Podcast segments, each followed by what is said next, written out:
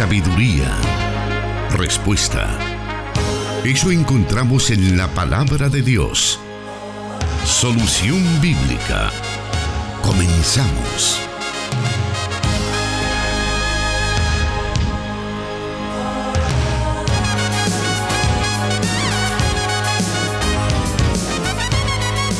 Y agradecidos con nuestro Padre Celestial que nos da esta oportunidad de llegar a usted en el programa Solución Bíblica.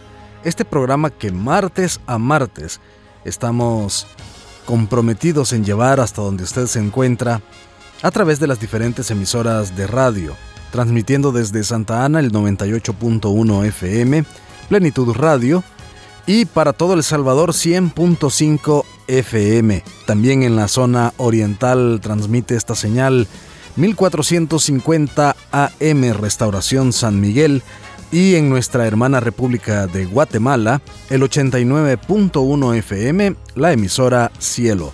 Estamos ya saludando a todos nuestros oyentes, a todos también nuestros compañeros que están pendientes de poder enlazar esta señal, listos para aprender de la palabra de Dios en este su programa Solución Bíblica conducido por eh, su servidor Miguel Trejo y por supuesto el pastor Jonathan Medrano a quien queremos darle la bienvenida esta tarde. Bueno, un saludo muy especial a todos los oyentes de las emisoras de Corporación Cristiana de Radio y Televisión en una nueva emisión de su programa Solución Bíblica. Una tarde bastante lluviosa, al menos aquí en el país y, en Occidente pues se han dejado sentir bastante fuertes las precipitaciones y eso ha comenzado a generar cierto caos en la ciudad. Creo que también lo mismo ocurre en la ciudad capital de San Salvador. Lo importante es que ante estos fenómenos estemos pendientes de las notificaciones que se hacen a través de los medios de comunicación y a seguir pues las instrucciones de evacuación cuando esto requiera salvaguardar la vida ante todo. Pues en esta tarde ya estamos listos para dar inicio al programa Solución Bíblica, sabiendo que cada una de estas respuestas traerá eh, provecho espiritual a nuestra vida. Y bueno, la pregunta que con la que vamos a dar inicio dice de la siguiente manera. En el libro de Génesis se relata la destrucción de las ciudades de Sodoma y Gomorra Existen teorías que explican dicho acontecimiento como que un volcán hizo erupción o una tormenta en seco. ¿Qué nos podría decir al respecto, pastor? Bueno, lo que podríamos decir al respecto es lo que la Biblia enseña en el mismo libro de Génesis.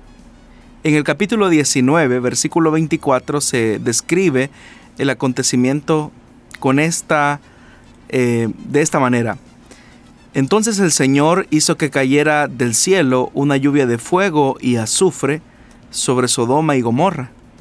Así destruyó a esas ciudades y a todos sus habitantes junto con toda la llanura y la vegetación del suelo. Eso es todo lo que dice la Biblia acerca de lo que ocurrió ese día de juicio y de castigo para estas ciudades de Sodoma y Gomorra. Desde hace algún tiempo han existido diferentes esfuerzos por tratar la manera de explicar qué fue lo que pudo haber ocurrido, pero esos intentos lo único que buscan en muchos de los casos es a veces tratar de ridiculizar eh, o de burlar eh, con teorías eh, los relatos de la misma escritura. en otras ocasiones, otro, otro, otro, otro equipo, por decirlo así, o, otras personas, lo que buscan es básicamente tratar la manera de demostrar científicamente que el suceso ocurrió. Y por la vía científica, algunos pretenden validar el, suceso que el libro de Génesis eh, describe. Sin embargo, hay que tomar en cuenta, estimados oyentes, una verdad que es fundamental. Y es que la Biblia, tal como la conocemos, es un libro de fe y al ser un libro de fe, debemos de acercarnos bajo esa premisa, que Dios desea manifestar un mensaje específico para quienes se acercan a dicha revelación.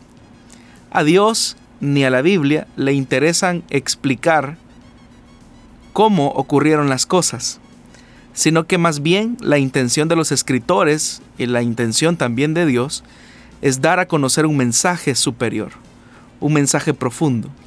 De tal manera que si hay alguien que quiere acercarse a la escritura, tratando la manera de validar su contenido por la explicación o la argumentación científica, puede incluso caer en teorías que pueden rayar con lo risible. Y es ahí donde nosotros entonces tenemos que partir de esa realidad. Si creemos que la Biblia es la palabra de Dios, debemos entonces de creer lo que ella dice. A eso es lo que llamamos nosotros la fe.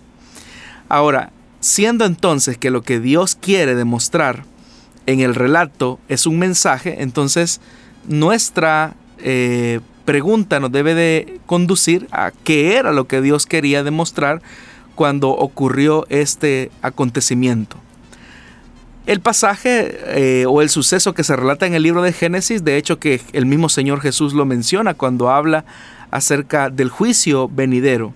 Y haciendo una comparación análoga, él dice en el Evangelio de Lucas, en el capítulo 17, que dice que lo mismo sucedió en tiempos de Lot. Comían y bebían, compraban y vendían, sembraban y edificaban. Pero el día en que Lot salió de Sodoma, llovió del cielo fuego y azufre y acabó con todos. Es decir, que aún el mismo Señor Jesús da por sentado que este hecho ocurrió tal cual como se describe en el libro de Génesis, porque el mismo Señor Jesús lo dice. Llovió del cielo fuego y azufre y acabó con todos, hablando acerca de un castigo que Dios impuso a estas ciudades. La siguiente pregunta entonces que tendríamos que hacernos acerca de este pasaje es cuál fue la causa por la que el Señor desató este castigo sobre estas ciudades.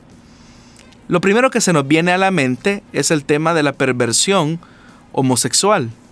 Sin embargo, la homosexualidad en sí misma no fue la raíz por la cual el Señor desató el castigo solamente hay otros elementos que desencadenaron el castigo de Dios a estas ciudades. Y la homosexualidad obviamente era una de esas cosas que incluían ese severo castigo. Para que podamos acercarnos entonces a la razón por la cual el Señor desató ese juicio y ese castigo hacia estas dos ciudades, podríamos acercarnos al profeta Ezequiel en el capítulo 16, versículo del 46 al 50, donde el profeta trata la manera de ver cómo la decadencia de Judá ha sido semejante a la de Sodoma eh, y también cómo la decadencia de Samaria ha sido semejante a la decadencia de esta ciudad a la que el Señor castigó. El texto de Ezequiel capítulo 16, versículo del 46 al 50 dice de la siguiente manera. Tu hermano mayor es Samaria, ubicada al norte de ti con sus aldeas. Tu hermana menor es Sodoma, ubicada al sur de ti con sus aldeas. Solo has seguido, no solo has seguido su conducta, sino que has actuado según sus prácticas repugnantes. Y a continuación el profeta va a describir cuáles son esas prácticas repugnantes. En poco tiempo llegaste a ser peor que ellas. Yo el Señor lo juro por mí mismo. Ni tu hermana Sodoma ni sus aldeas hicieron jamás lo que tú y tus aldeas han hecho. Tu hermana Sodoma y sus aldeas pecaron de soberbia, gula, apatía e indiferencia hacia el pobre y el indigente. Se creían superiores a otras y en mi presencia se entregaron a prácticas repugnantes. Los pecados que acá se describen entonces de la ciudad de Sodoma como la soberbia, la gula, la apatía, la indiferencia hacia el pobre y hacia el indigente, en realidad eran la raíz que consecuentemente desarrolló otras prácticas repugnantes como la perversión de la homosexualidad. De tal manera que el castigo que Dios desató sobre estas ciudades tiene como su origen específicamente la consecuencia directa de la maldad que estas ciudades sembraron como lo que hoy nosotros podríamos llamar un pecado eh, estructural que desató un pecado social a su vez y que obviamente ese pecado social tuvo repercusiones en el pecado individual de los ciudadanos de aquellas ciudades. Esa es una de, las, de los elementos que podríamos decir entonces al respecto de esto. Tratar entonces de explicar los acontecimientos a partir de un acercamiento científico lo que hace es perder de perspectiva el sentido del el relato que desea transmitir un mensaje de parte del escritor inspirado por el Espíritu Santo. Así que eso es lo que podríamos decir acerca del el suceso en Sodoma y Gomorra. Y es así como hemos dado inicio esta tarde al programa Solución Bíblica. Le agradecemos para que usted pueda o, que usted pueda estar compartiendo esta transmisión ya que estamos a través de Facebook Live en las páginas de Plenitud Radio, también en Solución Bíblica y Misión Cristiana Elim en Santa Ana. Y usted podrá encontrar esta transmisión y como digo, agradeceríamos muchísimo que usted pueda compartirlo en su muro y claro, que nos deje su comentario, eso es muy valioso para nosotros. Vamos a continuar con más, quédese con nosotros, volvemos en unos instantes.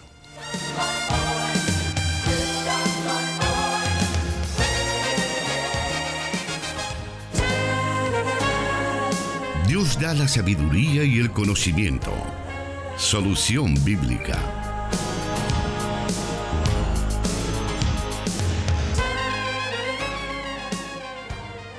Y como lo mencionamos quizá todas las semanas, recibimos varias preguntas eh, durante el lapso de un programa a otro. Estas son puestas en una lista y en orden de llegada estas van siendo respondidas. Le invitamos para que usted pueda tener un poco de paciencia para poder escuchar esa amplia respuesta a su pregunta y así poder aprender, tanto usted como los demás oyentes, acerca del tema por el cual está consultando. Pero tenga la certeza que a la mayor brevedad posible usted podrá obtener esa respuesta. Vamos a continuar esta tarde y la siguiente pregunta nos dice así. El pecado de Adán y Eva fue la desobediencia al comer el fruto del árbol del bien y del mal. ¿Era este fruto físico o moral de origen sexual? Porque al darse cuenta de su pecado, se taparon los genitales y no la boca. Y en la Biblia encontramos que la causa o el lugar del pecado del hombre era señalado y castigado ojo por ojo y diente por diente. Gracias, Dios le bendiga, gracias por su programa, he aprendido mucho, bendiciones, nos dice el hola oyente, pastor. Bueno, efectivamente que el pecado de Adán y Eva fue un pecado de desobediencia. Pero ese fruto no tiene nada que ver con el tema sexual. La sexualidad eh, fue diseñada por Dios. Es decir, que el sexo tal como Dios lo diseñó en el marco del matrimonio es un regalo, no un pecado. Lo que sucede es que con la llegada del pecado, todas aquellas cosas que Dios diseñó han sido pervertidas por Satanás, el mundo y nuestra propia naturaleza pecaminosa, pero lo uno no se vincula con lo otro. Ahora, ese fruto del que la Biblia habla, del que no se dice qué era, solo se dice que eh, básicamente no debían de comer del fruto del árbol del conocimiento del bien y del mal, en sí mismo nuestro interés no debe de estar tanto en el fruto, qué era ese fruto, sino más bien lo que representa ese fruto. Ese fruto representa la obediencia o la rebelión que el hombre y la mujer iban a tener a las instrucciones que Dios les había estipulado. Sin embargo, lo que nosotros encontramos después de Génesis capítulo 3 es precisamente la rebelión del ser humano por atender la voz de la serpiente que les incita a tomar una actitud opuesta y contraria a la determinación y a la voluntad explícita de Dios. Entonces Dios lo que esperaba del hombre era una humildad en acatar las instrucciones que él les había dado, porque en, ese, en esa humildad, en esa resolución por obedecer el dictamen de Dios, ellos iban a garantizar la seguridad de su inocencia.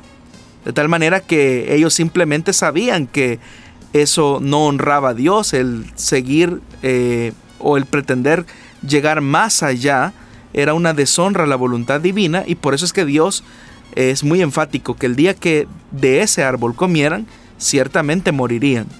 Ellos obviamente tenían una advertencia clara de parte de Dios. Sin embargo, ellos deciden, seducidos por la voz de la serpiente, rebelarse en contra de Dios. Entonces el fruto en sí mismo, el cual no sabemos qué era, es un símbolo de la obediencia o la rebelión en una decisión diaria y continua que los hombres manifestaban hacia Dios. Cada día el hombre tenía frente a él ese fruto prohibido.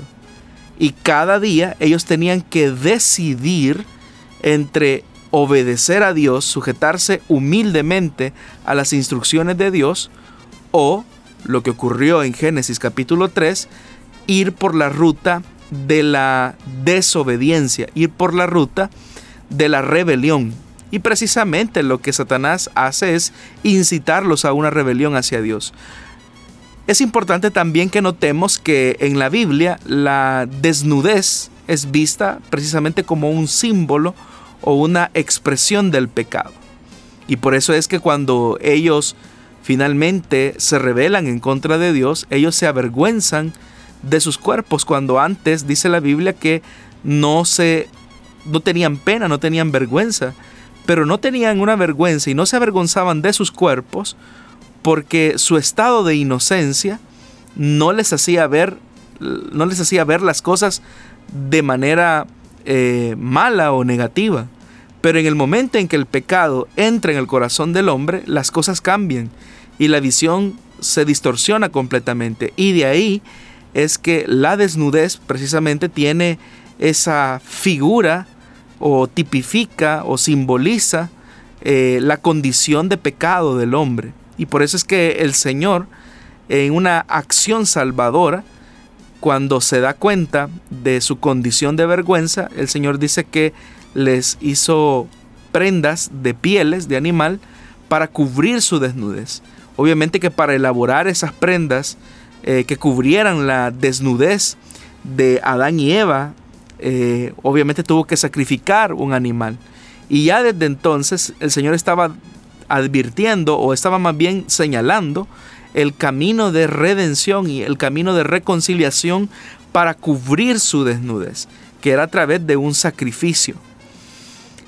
También es importante, estimado oyente, tener un cuidado, porque cuando usted menciona que ellos taparon eh, su desnudez, mas no su boca, y hace una relación con el texto de ojo por ojo y diente por diente.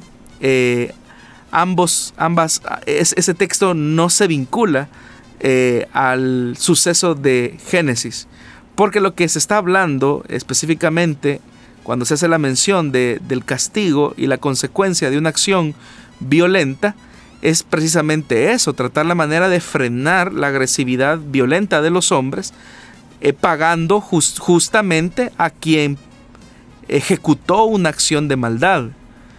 Hay que recordar que durante el periodo en el que se entrega la ley, la costumbre era que si una persona agredía a otra, la víctima podía tomar eh, represalias al punto de ir no solamente contra su agresor, sino contra toda su familia, incluso contra todo su pueblo. Y el Señor, en una actitud compasiva y también de advertencia, eh, trata la manera de frenar la violencia de los hombres y es por eso es que se habla precisamente de eso, ojo por ojo, diente por diente, magullón por magullón. Y eso implica que quien ejecuta eh, algún tipo de manifestación de violencia, es el que debe de asumir las consecuencias de su actitud violenta. Pero es ahí entonces cuando nosotros entendemos que lo que Dios trata la manera es de frenar la conducta agresiva o violenta que ya era el resultado de la condición de muerte eh, espiritual de los seres humanos. Continuamos con solución bíblica en esta tarde. Queremos aprovechar para irnos a la siguiente pregunta, la cual nos dice así. Dios le bendiga hermano Jonathan. El programa es muy edificante. Tengo una inquietud. ¿Es bueno vacunarse contra el COVID-19? ¿Es bueno ponerse esa vacuna? Bueno, en primer lugar, no solamente existe una vacuna, hay diferentes. Y cada una de ellas ha demostrado cierto nivel de efectividad. Creo que la pregunta del oyente surge específicamente porque ha, existido una actitud de ciertos grupos, hoy creo que son grupos eh, minoritarios, grupos pequeños, que han hecho toda una especie de confabulación o elaboran teorías de conspiración a partir de este proceso de vacunación que se está desarrollando en diferentes países del mundo, del cual nuestro país no es la excepción. A su pregunta, estimado oyente, si es bueno vacunarse, yo le animo a que lo haga eh, cuando le sea posible. Si usted está dentro del grupo etario que, se está, que está recibiendo ya la vacuna contra el COVID-19, eh, no solamente por su salud, por su seguridad, sino que también por la seguridad de quienes le rodean, eh, en una actitud de amor, usted debería de vacunarse. Sabemos que la vacuna es voluntaria, pero entendiendo la perspectiva cristiana de no pensar solamente en nosotros, eh, sería muy bueno que usted decida eh, vacunarse contra esta enfermedad. Hasta el momento, como las investigaciones van avanzando en la medida que también la pandemia va arrojando ciertos datos. Eh, se han tenido ciertas evaluaciones eh, a nivel científico eh, del periodo de inmunidad que, puede, que pudiera generar una vacuna. Ahorita simplemente es una proyección. No se tiene tanta seguridad de cuánto puede durar la inmunidad que generan las vacunas.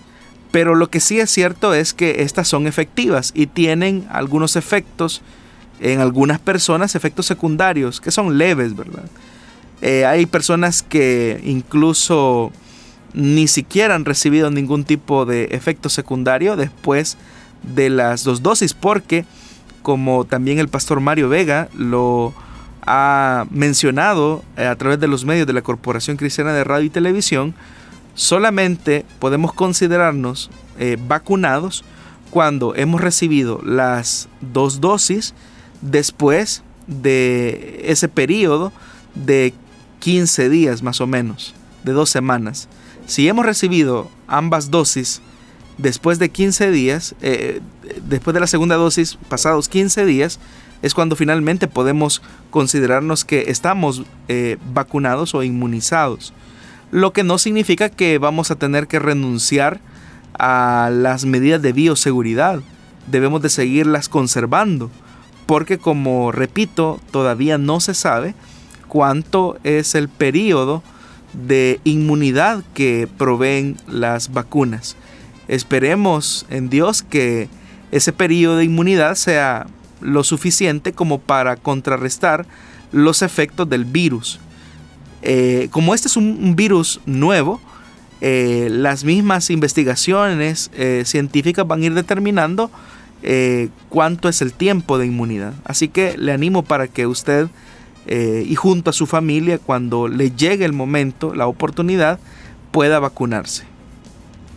Continuamos con el programa Solución Bíblica. Haremos una nueva, breve, muy breve pausa y volvemos con más preguntas y respuestas para poder juntos aprender de la palabra de Dios.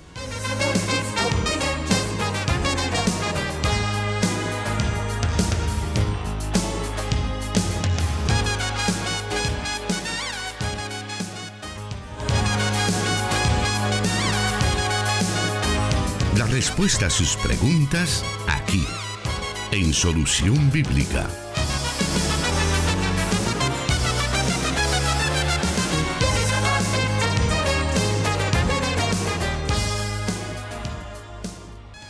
Vamos a irnos ahora a otra de las preguntas que tenemos para esta tarde.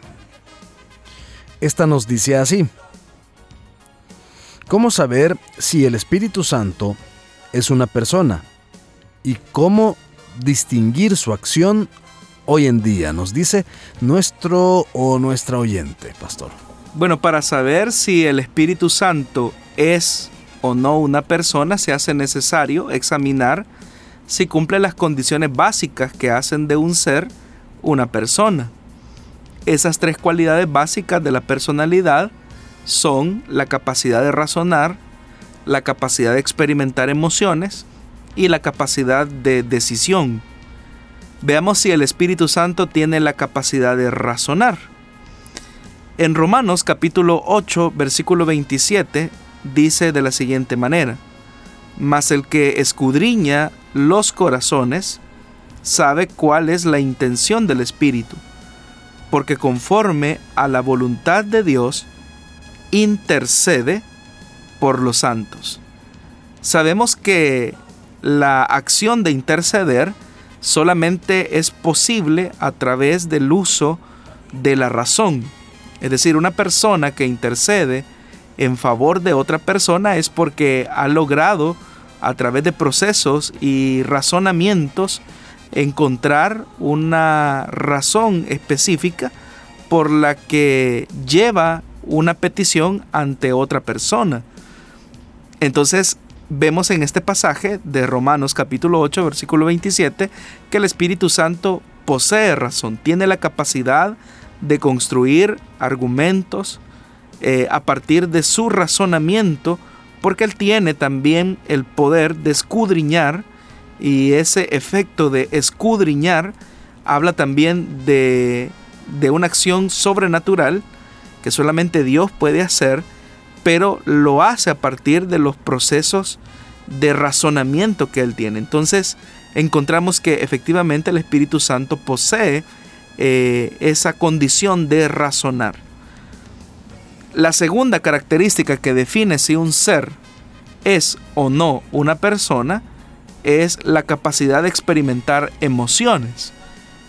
Veamos entonces en el libro del el profeta Isaías, en el capítulo 63, versículo número 10, qué es lo que dice eh, para ver si el Espíritu Santo experimenta emociones.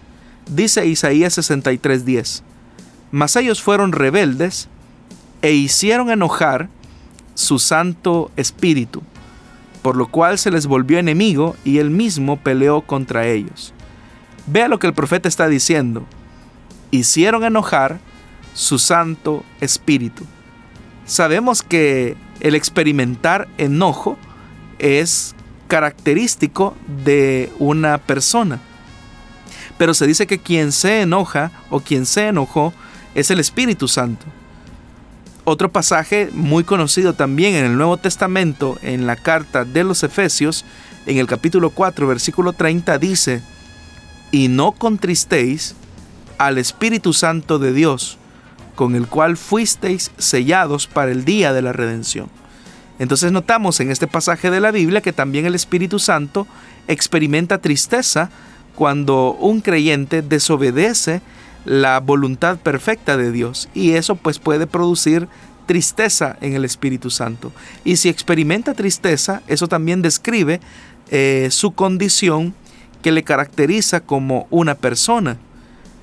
Hemos dicho también que otra característica que determina si un ser es una persona es su capacidad de decidir, es su capacidad de ejecutar su voluntad o de manifestar su voluntad. Veamos si el Espíritu Santo también tiene el poder de decidir, tal como lo hacen las lo hace una persona. En la primera carta a los Corintios, en el capítulo 12, versículo 11, dice el apóstol Pablo, pero todas estas cosas, hablando de los carismas del Espíritu, pero todas estas cosas las hace uno y el mismo Espíritu, repartiendo a cada uno en particular como Él quiere. Entonces claramente nosotros notamos que el Espíritu Santo decide la manera y la forma en la que Él reparte sus dones a los creyentes en una comunidad cristiana específica. Entonces, a partir de toda esta evidencia bíblica, llegamos a la conclusión que el Espíritu Santo no es una fuerza carente de personalidad como algunos, algunas sectas eh, han señalado, sino que a partir de esta evidencia bíblica podemos llegar a la conclusión que el Espíritu Santo efectivamente es una persona porque experimenta emociones, tiene el poder de decidir y también tiene la capacidad de razonar. De tal manera que esto evidencia claramente que el Espíritu Santo, la, la tercera persona de la Trinidad, efectivamente es una persona. Ahora, ¿cuáles son las acciones que el Espíritu Santo ejecuta en su misión aquí en la tierra de acuerdo a la evidencia bíblica? Bueno, la palabra de Dios nos dice que el Espíritu Santo habla. Es decir, el Espíritu Santo manifiesta su voluntad, el Espíritu Santo manifiesta sus deseos y de eso nosotros también encontramos evidencia escritural. En Hechos capítulo 8 versículo 29 encontramos que el Espíritu Santo le habló a Felipe para que se acercara al, a aquel eunuco etíope. El texto dice de la siguiente manera, y el Espíritu dijo a Felipe, acércate y júntate a ese carro. Vemos entonces que el Espíritu Santo habla, manifiesta su voluntad, manifiesta su deseo hacia aquellos que en quienes ha decidido morar en el último libro de la Biblia, es decir, en el libro de Apocalipsis capítulo 2 versículo 7, dice también, el que tiene oído, oiga lo que el Espíritu dice a las iglesias. Entonces vemos que el Espíritu Santo habla a la iglesia del Señor, habla al cuerpo de Cristo para manifestar también su voluntad. Pero otra de las tareas del Espíritu Santo es enseñar. ¿Y qué es lo que enseña? Dice el Evangelio de Juan capítulo 14 versículo 26. Mas el consolador, el Espíritu Santo, a quien el Padre enviará en mi nombre, Él os enseñará todas las cosas y os recordará todo lo que yo os he dicho. Entonces, otra de las acciones del Espíritu Santo acá en la tierra es el de enseñar aquellas cosas acerca del Hijo. De hecho que al Espíritu Santo le interesa dar testimonio no de Él, sino del Hijo. Por eso es que también usted puede entender ahora el que cuando se producen las manifestaciones del Espíritu Santo o los carismas o los dones del Espíritu en medio de la iglesia, usted puede notar que en repetidas ocasiones, cuando hay interpretación de lenguas o cuando hay profecía, usted puede encontrar eh, una característica de esos mensajes y es así dice el Señor. Ese así dice el Señor, pues entendemos claramente que es un mensaje que habla acerca de Jesús como el Hijo de Dios. Pero quien está operando la manifestación del Espíritu es el Santo Espíritu de Dios. Entonces, ¿por qué dice así dice el Señor? Bueno, es sencillo, porque al Espíritu Santo le interesa dar testimonio no de Él, sino del Hijo. Y eso pues encontramos evidencia en el Evangelio de Juan. También el Espíritu Santo reprueba aquellas acciones o también eh, redarguye o convence de pecado. Y eso también el Señor dijo, que cuando Él viniera convencería al mundo de pecado, de justicia y de juicio.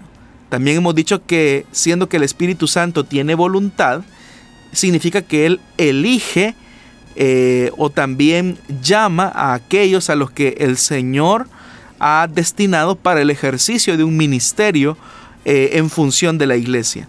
Solo quiero mencionar algunos pasajes de la Biblia que hablan de esta verdad.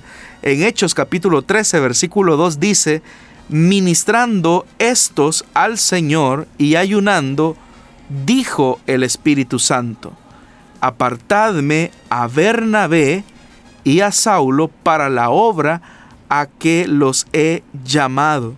Entonces el Espíritu Santo es el que llama a aquellos que eh, el mismo Hijo quiere entregar como dones a la iglesia. Hechos capítulo 20, versículo 28 también afirma esta verdad. Por tanto, mirad por vosotros y por todo el rebaño en que el Espíritu Santo os ha puesto por obispos. Es decir, el mismo apóstol Pablo está diciendo que es el Espíritu Santo quien coloca obispos para apacentar la iglesia del Señor, la cual él ganó por su propia sangre. Es decir, que el Señor es el que elige, pero el Espíritu Santo es quien llama. Por otra parte, también eh, el Espíritu Santo, como ya lo mencioné, da testimonio acerca del Hijo. Esta evidencia se encuentra en Juan capítulo 15, versículo 26. Pero cuando venga el consolador, a quien yo os enviaré del Padre, el Espíritu de verdad, el cual procede del Padre, él dará testimonio acerca de mí. Entonces vemos que una de las acciones del Espíritu Santo acá en la tierra es el de dar testimonio acerca de Jesús y de lo que Él enseñó. El Espíritu Santo también nos guía como creyente, de tal manera que una de las diferencias notables entre una religión y la iglesia del Señor es que las religiones se caracterizan por colocar normativas, reglas hacia sus miembros pero los miembros del cuerpo de Cristo no necesitamos una normativa de hombres para determinar nuestra conducta y nuestra acción, porque el Espíritu Santo que mora dentro de nosotros nos guía para conocer su voluntad. De esto también nos da testimonio el apóstol Pablo en la carta a los romanos en el capítulo 8 versículo 14.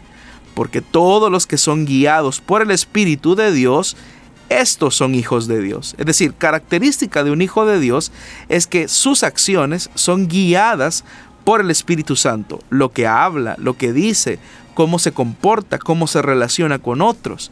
De tal manera que mientras que la religión enfatiza los elementos externos, el Espíritu Santo se encarga de ir transformando nuestro corazón para que podamos tener la altura necesaria para comportarnos eh, como verdaderos hijos de Dios.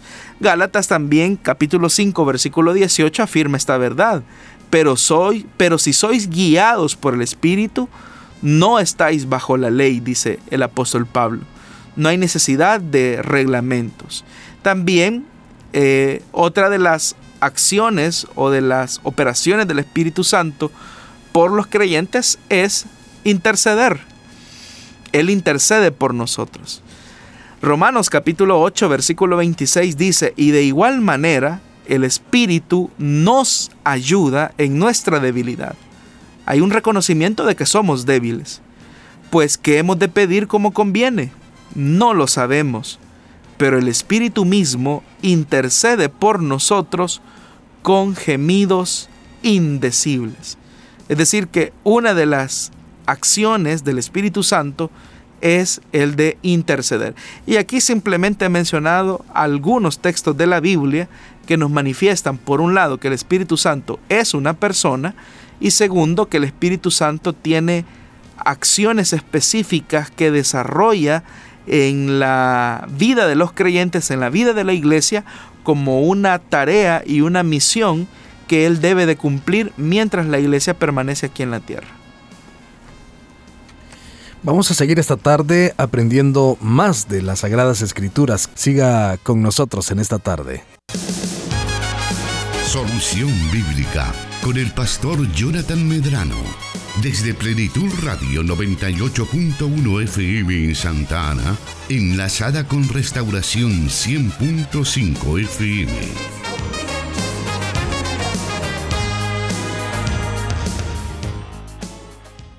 Vamos avanzando ahora hacia la siguiente pregunta para esta tarde, la cual dice de la siguiente manera.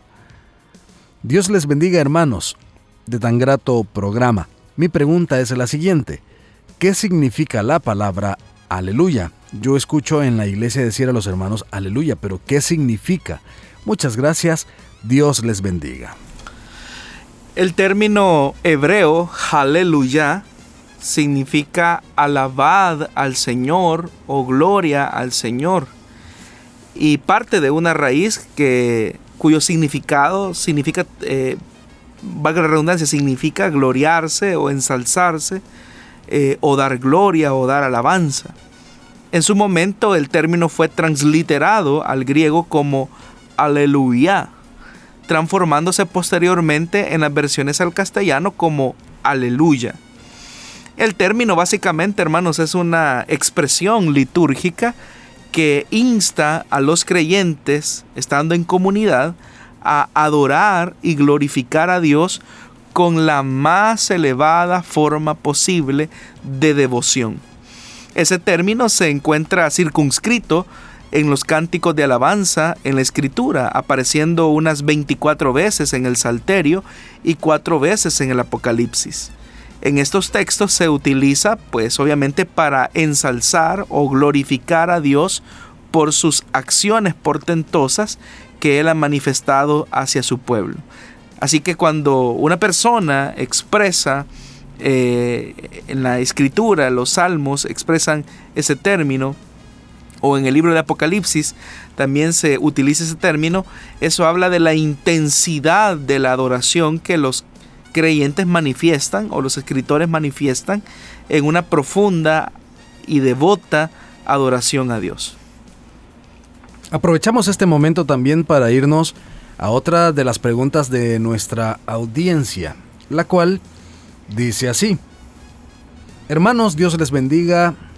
Mi, mi pregunta es, ¿por qué en Misión Cristiana Elim la mayoría de hermanos, incluyendo al pastor general y también a los pastores de Iglesia Elim de Santa Ana, predican ya solo con la versión NVI y ya no con la versión Reina Valera 1960. Espero su respuesta, por favor, nos dice él o la oyente. Bueno, es verdad que el pastor Mario Vega, pastor general de la misión, eh, su servidor, también algunos pastores de la iglesia acá en Santa Ana, utilizan la traducción Nueva Versión Internacional. Pero también eh, yo he escuchado eh, predicaciones del pastor Mario Vega, donde él utiliza aún la versión Reina Valera 1960. Ahora ah, es más frecuente o ha sido más frecuente el uso de esta nueva eh, traducción, y digo nueva, mm, que tiene algunos 25 eh, años más o menos, 30 años. Eh, y la razón obedece a porque esta traducción, la nueva versión internacional, sigue una línea de traducción dinámica de las escrituras. ¿Qué significa esto? Que la traducción dinámica hace más accesible la comprensión de lo que el escritor quiso eh, transmitir o que entendieran los lectores. En tanto que la traducción Reina Valera sigue una línea de traducción literalista. Y que no porque sigue una traducción literalista significa que eh, logra conservar el sentido del texto en el original. A veces las traducciones literalistas, por ser literalistas, no hacen comprensible muchas veces eh, la intención del escritor. Y Reina Valera es una traducción literalista. Otro de los elementos también que es importante es que si bien es cierto, pues crecimos, eh, creo que casi todos con la traducción Reina Valera, también es importante mencionar que los manuscritos que utilizó eh, Casiodoro de Reina eh, son manuscritos tardíos que ningún especialista en, ciencias bíblicas eh, utilizaría ahora para elaborar una traducción de la Biblia, porque son manuscritos del siglo 12 al siglo XIV más o menos, es decir, son manuscritos tardíos. En tanto que las traducciones más recientes de la Biblia son traducciones que se acercan eh, aún más a lo que nosotros llamamos popularmente los originales. Es decir, que entre una traducción sea más nueva, eh, más reciente, esta tiene como característica que utiliza testigos, eh, y llámese testigos, lo que nosotros llamamos eh, los originales o los manuscritos, que se acercan más a la época o al periodo en el que los escritores auténticamente pues escribieron eh, lo, que nosotros llamamos los originales. Porque lo que los traductores actuales tienen ahora son manuscritos o testigos del siglo IV, es decir, que son más recientes, o más bien dicho, se acercan más a los escritos originales. Esa es una de las razones. Pero, pues, yo he escuchado, repito, eh, por qué, eh, esa es una de las razones por las cuales se utiliza esta versión de la Biblia. Actualmente, por lo menos acá en la iglesia Elim de Santa Ana, los días martes, estamos estudiando el libro del profeta Isaías. Es un libro de la Biblia que comenzamos a estudiar eh, cuando recientemente fui instalado como obrero acá en la iglesia de Santa Ana. Y ya estamos casi, casi llegando al final del libro. Vamos por el capítulo 65. Y el libro pues contiene 66 capítulos. Pero en algunas ocasiones, eh, han sido raras las excepciones, en las que hemos utilizado también la traducción Reina Valera, haciendo eh, los énfasis necesarios de por qué se utiliza a veces esa versión. Pero, como repito, yo también eh, he escuchado mensajes del pastor Mario Vega, donde él ha utilizado recientemente eh, la versión Reina Valera. Eh, y también, pues obviamente, para sus estudios bíblicos eh, es evidente que él utiliza la nueva versión internacional por estas razones que he mencionado y que también él ha explicado en sus estudios bíblicos.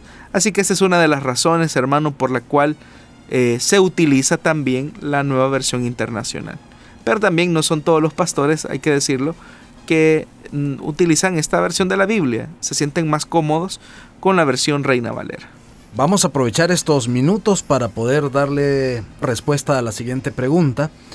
Y dice así, Pastor Jonathan, un saludo fraterno. ¿Cuál es la diferencia entre una secta y una iglesia saludable? ¿Es la organización Iglesia Luz del Mundo una secta?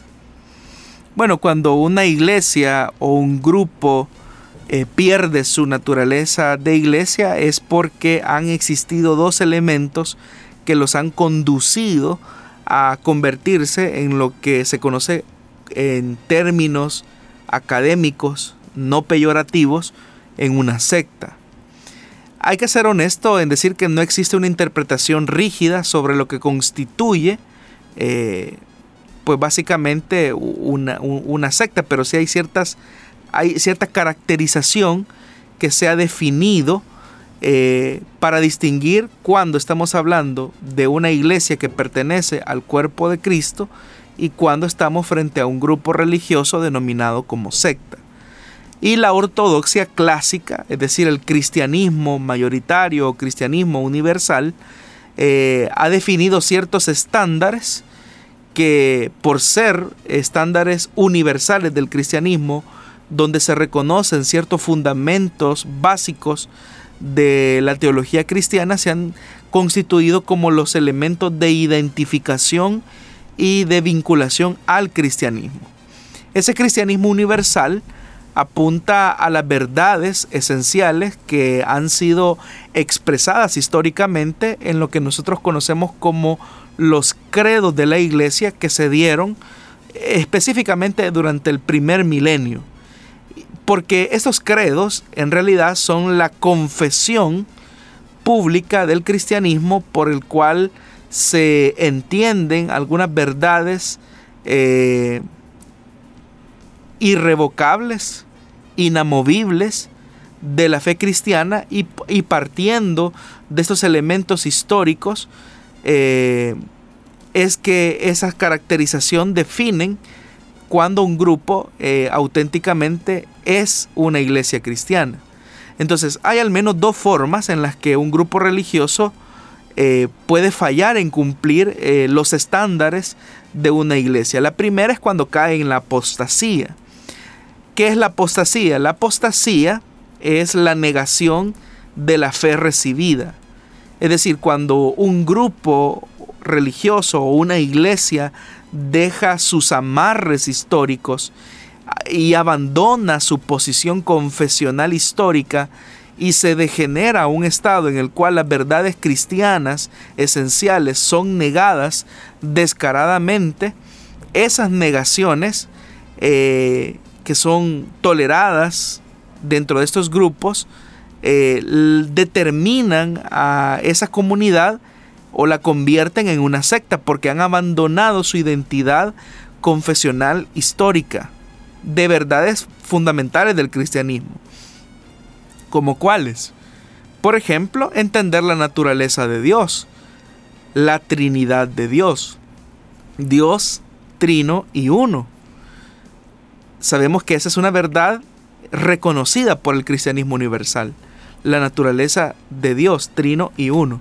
Sin embargo, hay grupos que niegan la Trinidad de Dios.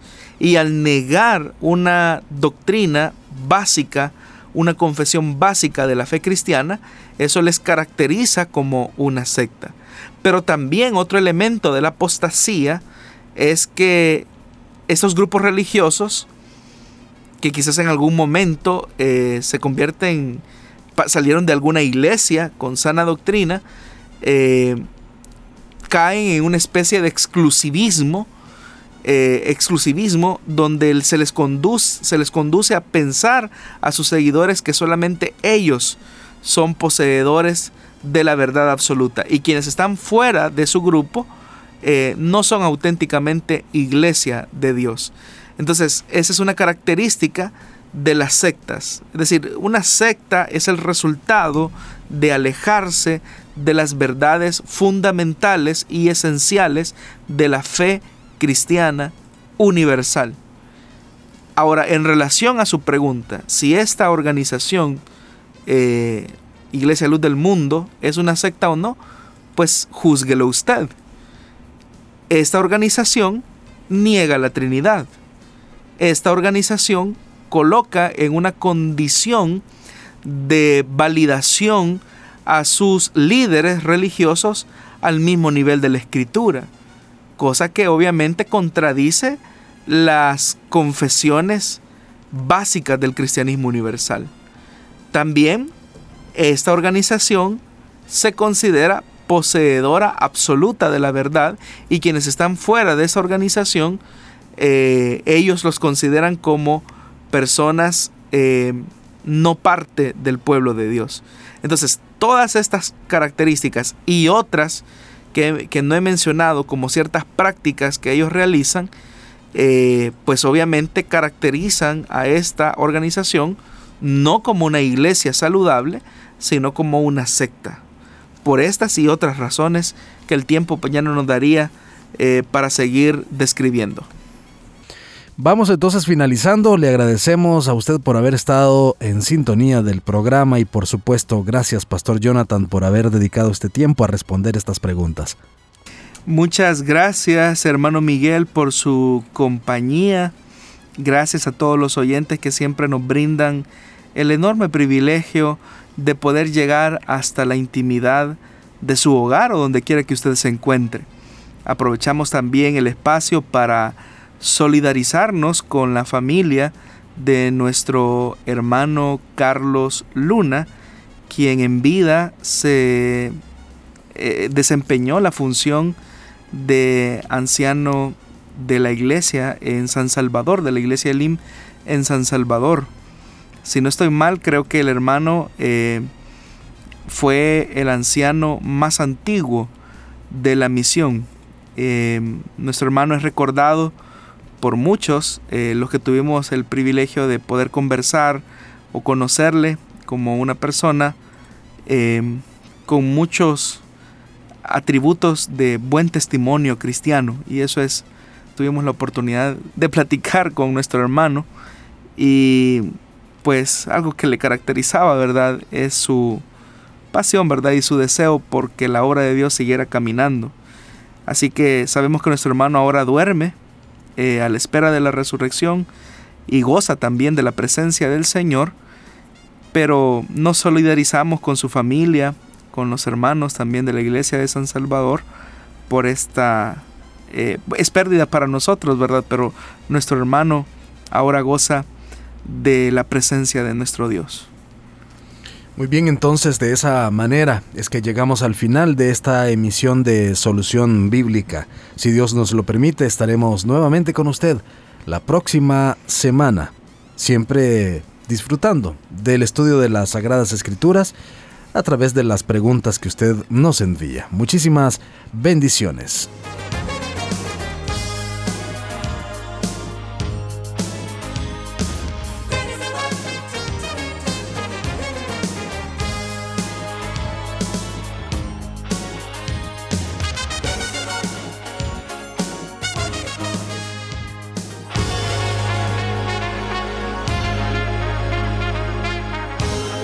Encontramos respuesta en la palabra de Dios. Solución bíblica. Hasta el próximo programa.